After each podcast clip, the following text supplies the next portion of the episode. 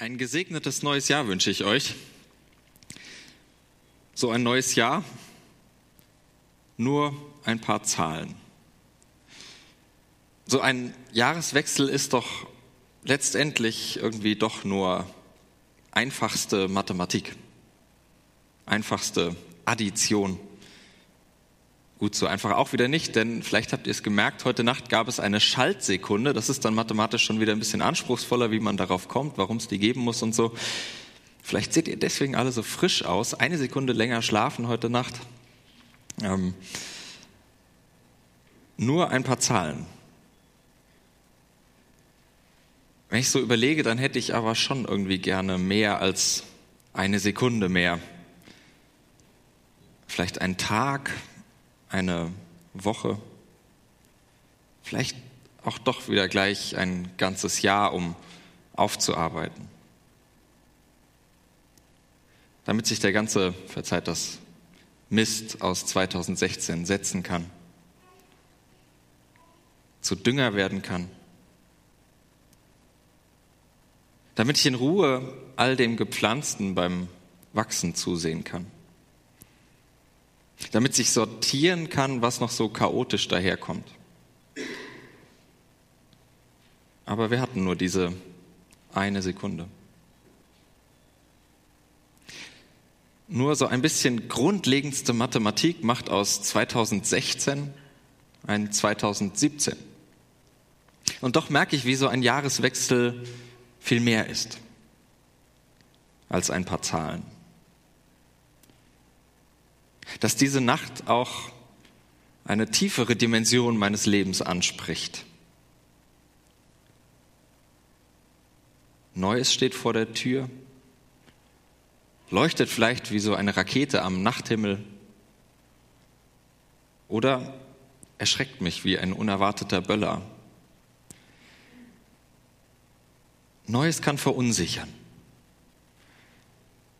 Und eine zweifelhafte Variante wäre wohl, den Kopf in den Sand zu stecken, Panik zu, in Panik zu geraten, sich einzuigeln oder freilich übertragen, äh, wie ich es tatsächlich geschafft habe, an Silvester einfach vor zwölf ins Bett gehen.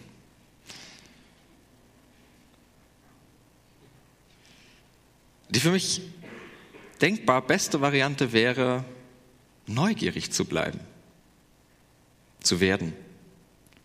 Immer wieder. Und das heißt, Fragen. Denn wie wir alle wissen, wer nicht fragt, bleibt dumm. Vielleicht habt ihr schon Fragen an das neue Jahr, auch wenn es noch so jung ist. Vielleicht eine der klassischen W-Fragen. Vielleicht so, was bleibt von 2016 hängen? Wohin mit den Menschen auf der Flucht? Wann gibt es Lösungen für die offenen Probleme? Welche Musiker und Musikerinnen werden uns dieses Jahr wohl verlassen? Wem wird das Jahr politisch was bringen? Und wie reagiert unsere Gesellschaft auf das, was 2016 alles passiert ist?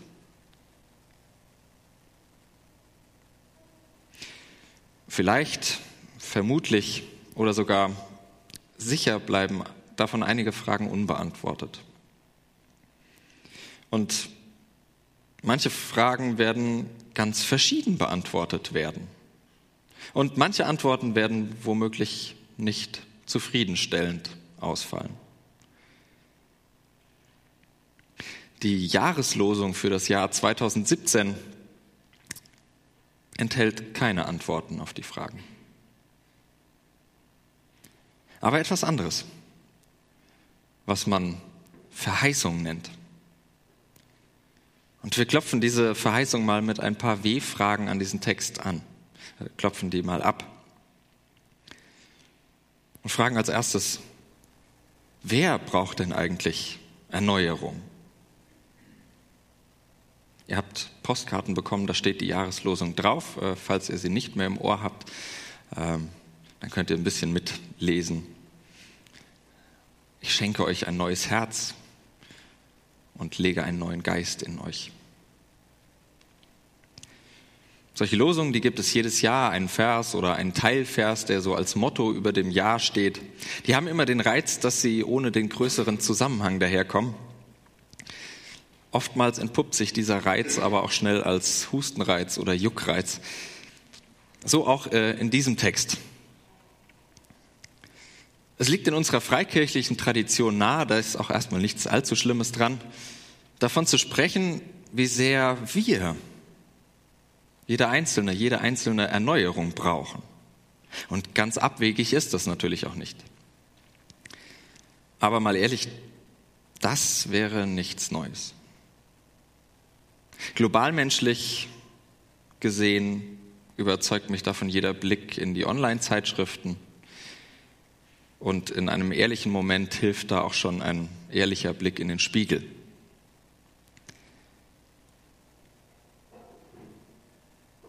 Ich finde aber, dass die Losung, wenn man die Verse, die wir eben auch drumherum gehört haben, ähm, mit hineinnimmt, dann bekommt diese Losung irgendwie einen anderen Drive. Nämlich dann heißt es plötzlich, nicht wir brauchen diese Erneuerung, sondern Gott braucht sie. In Vers 22 lesen wir das, ich tue es nicht um euretwillen, sondern um meines heiligen Namens willen, den ihr entheiligt habt unter den Völkern, wohin ihr auch gekommen seid. Und was geschah und geschieht nicht alles im Namen Gottes? Das Lied von Bodo Wartke eben hat davon schon einiges angedeutet. Große Dinge, die vielleicht auch, vielleicht auch zum Glück weit weg sind, die uns aber dieser Tage irgendwie doch vielleicht als erstes in den Kopf kommen. Die Schandtaten, mit denen sich ein sogenannter islamischer Staat im Namen Gottes die Welt in Atem hält und Chaos verbreitet. Und ich frage mich, im Namen Gottes? Was ist das für ein Gottesbild? Nur ein winziger Hinweis, und ich bin da wahrlich kein Experte. Bis auf eine beginnen alle 114 Suren des Koran mit im Namen Allahs, des Erbarmers, des Barmherzigen. Nicht in meinem Namen. Aber es ist leicht und manchmal auch sehr billig, einfach auf die anderen zu gucken. Die Christentumsgeschichte, also unsere eigene Religion, die ist bekanntlich nicht allzu viel heilvoller verlaufen. Kreuzzüge, Hexenjagden. Und bis in die Gegenwart hinein unheilvolle Diskriminierung von Menschen, die anders denken, anders glauben, anders leben, anders lieben. Der Gott, den ich in Jesus Christus sprechen höre, der sagt, du sollst deinen Nächsten lieben wie dich selbst. Oder eben nicht in meinem Namen.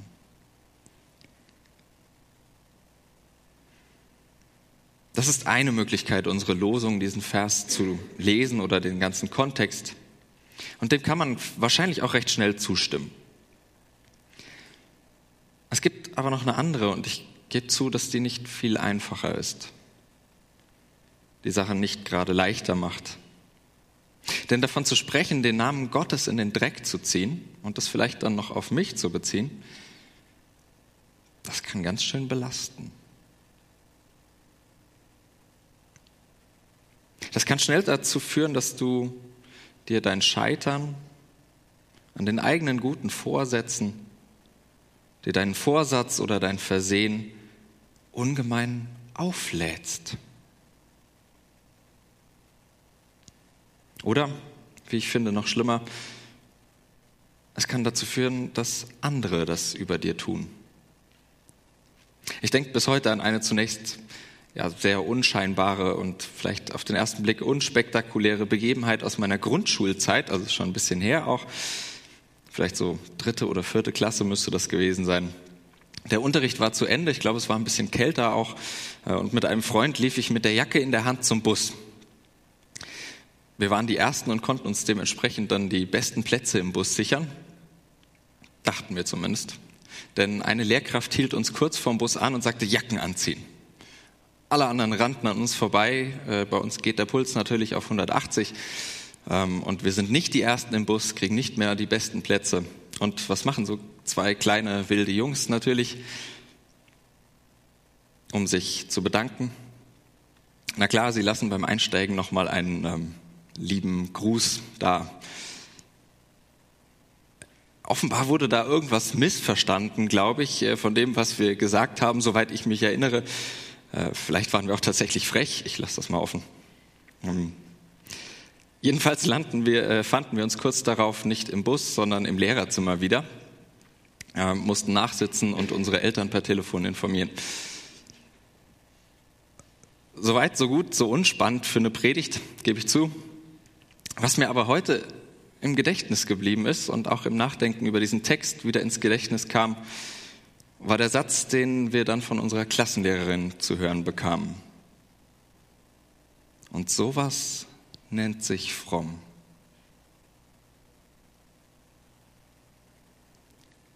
Das belastet.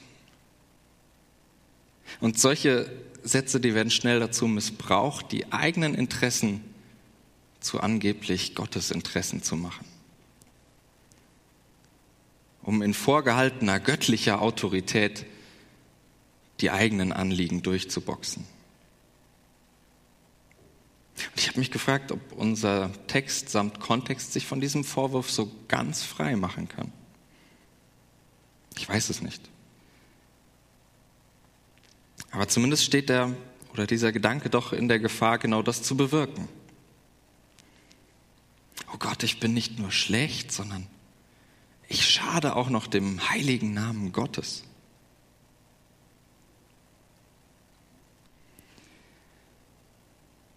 Ich schlage eine etwas nüchternere Lesart unseres Textes vor.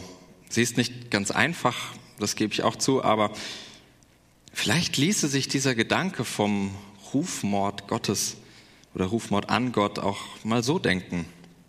Und damit beanspruche ich natürlich nicht, dass das die einzige Möglichkeit ist, diesen Text zu lesen. Aber vielleicht macht uns diese Jahreslosung samt Kontext auf besondere Weise bewusst, dass das Leben unglaublich tiefe Dimensionen umfasst. Bereiche unseres Daseins, die uns nicht einfach offen liegen, die uns oftmals nicht bewusst sind,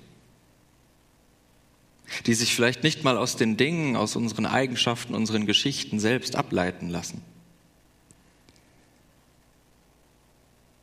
Wenn ich dann vom Ruf Gottes höre, vom Namen Gottes, von Gott selbst, dann hält das in mir ein Bewusstsein dafür wach, dass ich nicht alle Ebenen meiner Handlung, meines Seins völlig kontrolliere. Vielleicht sogar manchmal die wenigsten. Denn Gott und wo von Gott die Rede ist, da bleibt immer Geheimnis. Denn Gott ist Geheimnis, ist immer transzendent, heißt das in der Fachsprache. Das heißt, es übersteigt meinen Horizont. Das wird mir ganz klar, wenn ich erlebe, wie schnell ein neuer, interessanter Gedanke für andere Menschen zu einer Gefahr wird. Zu einer ernsthaften. Wie plötzlich eine Tradition zum Terror wird. Wie unversehens das Herz fürs eigene zur Hetze gegen das andere wird. Das alles war vermutlich nicht so gedacht. Vom heiligen Namen Gottes zu sprechen, von Gott selbst zu sprechen, das hält die seidenen Fäden unseres Redens und Tuns im Geheimnis Gottes beieinander. Und es hält ein wenig auf oder es macht zumindest bewusst, was uns an uns und unserem Tun doch so oft selbst verborgen bleibt. Oder etwas einfacher gesagt, es erinnert mich daran, dass ich niemals die Kontrolle habe über alles, was ich bewirke. Das klingt erstmal bitter, finde ich. Aber wir sind auch noch nicht bei der Verheißung angekommen. Wir befinden uns noch auf dem Weg dahin. Äh, also noch ein bisschen durchhalten. Zweite W-Frage. Was ist eigentlich so ein Herz? Das mache ich relativ kurz. Wenn wir in der hebräischen Bibel, und daraus kommt dieser Text ja, vom Herz lesen, dann dürfen wir das nicht so verstehen, wie wir das heute meistens tun. Heute verstehen wir unter dem Herzen das, was so für unsere Gefühle zuständig ist, Emotionen, Liebe, Hollywood, diese ganzen Sachen. Die Leidenschaft, die sitzt im Herzen und gar nicht so weit weg ist dann auch das Bauchgefühl. Es ist sozusagen heute das Gegenteil vom Kopf, wenn man so will. Herz über Kopf singt zum Beispiel der äh, deutsche Singer-Songwriter Joris. Aber so geht's mit der Bibel nicht. Das Herz der Antike, das ist die Zeit, in der wir uns mit den biblischen Texten befinden, ist, ähm, mal ganz grob gesagt, das, was heute das Hirn ist. Es ist das Organ für den Sitz der Person. Es steuert eben Denken, Wollen, das Bewusstsein. Im Hirn ist die Lebenserinnerung gespeichert, das Gedächtnis. Das ist erstmal relativ weit weg von Gefühlsduselei. Vielleicht ist das ein bisschen gewagt, aber ich sage es trotzdem und ich habe es tatsächlich auch in einem Text gefunden, von daher bin ich da nicht ganz allein auf weiter Flur mit der These. Was wir heute mit dem Hirn verbinden, ist in etwa das, was die Antike mit dem Herz meinte. Oder anders, die Herzensangelegenheiten der Antike, die sind heute Kopfsache. Ihr ahnt, wer mich ein bisschen besser kennt, schon kennengelernt hat, das gefällt mir. Und es macht darauf aufmerksam, dass die Erneuerung des Herzens, von der in unserer Losung die Rede ist, nicht nur ein wohliges Bekehrungsgefühl ist, sondern mich als ganze Person mit meinem ganzen Bewusstsein in Anspruch nimmt. Mein Denken, mein Wollen, auch mein Fühlen und mein Handeln. Dass es meine ganze Geschichte zeichnet und mein komplettes Lebensbild malen will. Das bringt mich zur nächsten Frage. Warum das Innerste? In euch übersetzt die Lutherbibel und auch die Einheitsübersetzung, aus der die Losung für dieses Jahr ausgewählt wurde. Ich finde das ein bisschen zu wenig. Das überliest man leicht.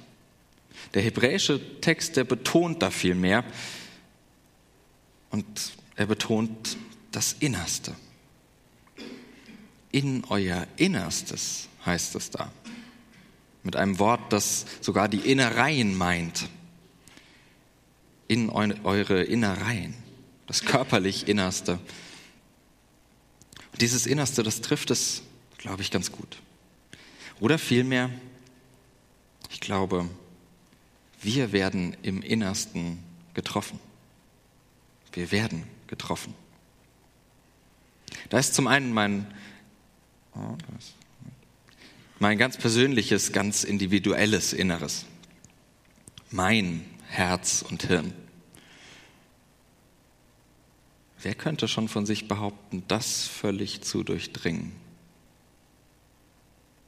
Vielleicht kennt ihr diese Situation, in denen man sich fragt, was mache ich hier eigentlich?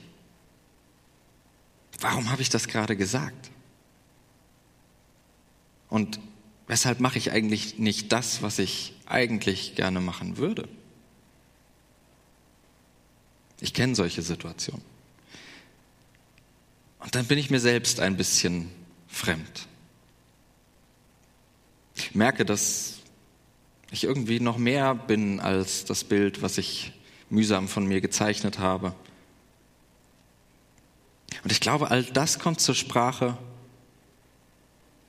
wenn Gott an meinem Innersten sozusagen Hand anlegt. Oder anders, wenn in meinem Innersten vom Geheimnis Gott die Rede ist, dann kommen mir die Untiefen und die Unschärfen meines Daseins zum Bewusstsein. Vielleicht nur flüchtig, ja. Die Rede von Gott in deinem Innersten, die bringt zum Vorschein, dass du nicht auf deine Lebensbilanz festzunageln bist und schon gar nicht darauf reduziert werden darfst. Die Rede von Gott an deinem Inneren, die ja, legt so manchen Graben frei. Aber noch viel mehr deine verborgenen Schätze.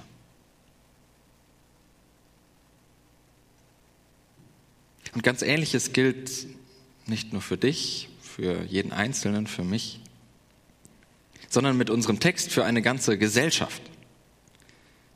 Denn ich schenke euch ein neues Herz. Die Zusage gilt einem ganzen Volk. Schön und gut, wenn wir als Einzelne im Innersten ergriffen werden,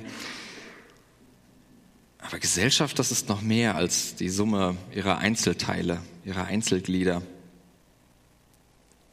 Und auch das ruft mir diese göttliche Zusage auf den Schirm.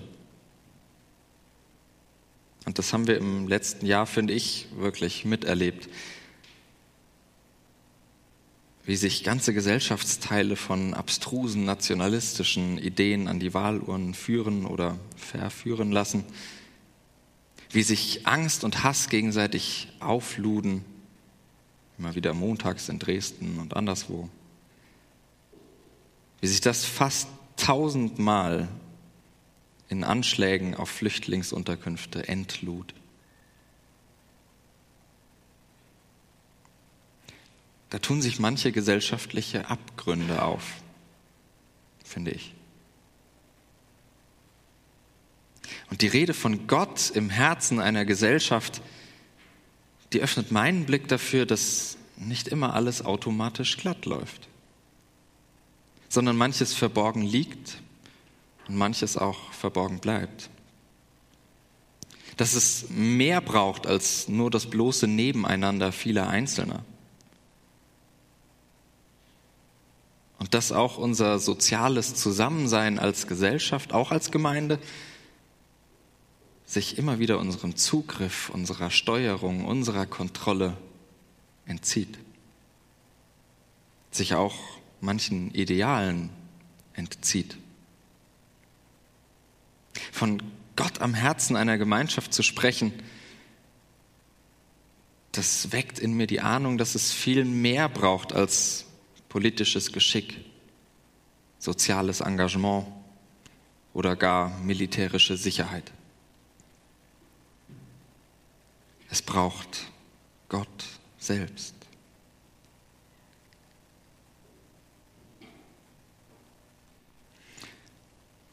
Damit sind wir auch schon bei der schon bei der versprochenen Verheißung. Denn unser Text, so wie ich ihn versucht habe zu interpretieren, der legt nicht nur offen, dass sich viele Bereiche des Lebens, des persönlichen und gemeinsamen Zusammenlebens unserer Kontrolle entziehen. Er gibt darüber hinaus auch gleich eine Art Lösung an die Hand oder eine Lösungsidee, eine Verheißung. Das göttliche Ich. Ich mache das. Gott spricht. Gott, das Unkontrollierbare, das Unverfügbare, das Unbeschreibliche. Gott selbst schenkt ein neues Herz, einen neuen Geist, neuen Sinn. nimmt uns die Sorge für das ab, was wir ohnehin nicht in der Hand haben. Nicht für das, was wir in der Hand haben, aber für das, was wir nicht in der Hand haben. Und die Losung für 2017, die wirbt für das Vertrauen, dass bei Gott doch letztlich alle seidenen Fäden geheimnisvoll zusammenlaufen. In diesem Geheimnis zusammenlaufen. Niemand kann dir versprechen, dass dieses Vertrauen nicht auch enttäuscht wird. Und ich kann dir leider nicht zusagen, dass Gott dich nicht enttäuschen wird. Kann ich nicht, weil ich es anders erlebe. Und vermutlich würdest du es eh nicht glauben, weil du es auch anders erlebst. Und selbst die hochgelobten Erfahrungen der Bibel, die verbergen nicht die Enttäuschungen, die ihre Schreiber mit Gott gemacht haben. Man denke nur an die Psalmen, wie offen das da ausgesprochen wird. Doch selbst da mag die Losung zum Trost werden. Denn auch in den unkontrollierbaren Enttäuschungen unseres Lebens ist es doch immer wieder Gott, worauf alles zuläuft. In den Rückschlägen deines Lebens ist es immer wieder die verborgene Wirklichkeit Gottes, die hinter dir steht und dich auffängt. Im Stolpern auf deiner Karriereleiter ist es immer wieder die geheimnisvolle Liebe Gottes, die deinen Wert bestimmt. Nicht dein Chef oder deine Chefin. Und beim Untertauchen im Haifischbecken des Zusammenlebens ist es immer wieder die göttliche Gnade, die dich über Wasser hält.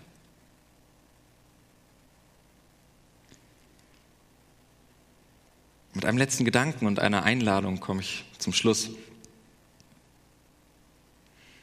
All das ist nicht offensichtlich, dieses Aufgefangen werden, das über Wasser gehalten werden. Es gehört eben zum Innersten zum Verborgenen. Wo Gott ist, da ist eben immer auch Geheimnis. Aber wie wäre es, das Jahr damit zu starten, sich die eigene Brille mal neu einstellen zu lassen? Und Gott im Geheimnis zu suchen, in den Unwägbarkeiten des Lebens. Wie wäre es, sich das Hirn und das Herz einmal dafür durchzulüften, Gott in den Tiefen unseres Miteinanders aufzuspüren? Und wie wäre es, Gottes immer neue Liebe im Innersten deines Daseins wirken zu lassen?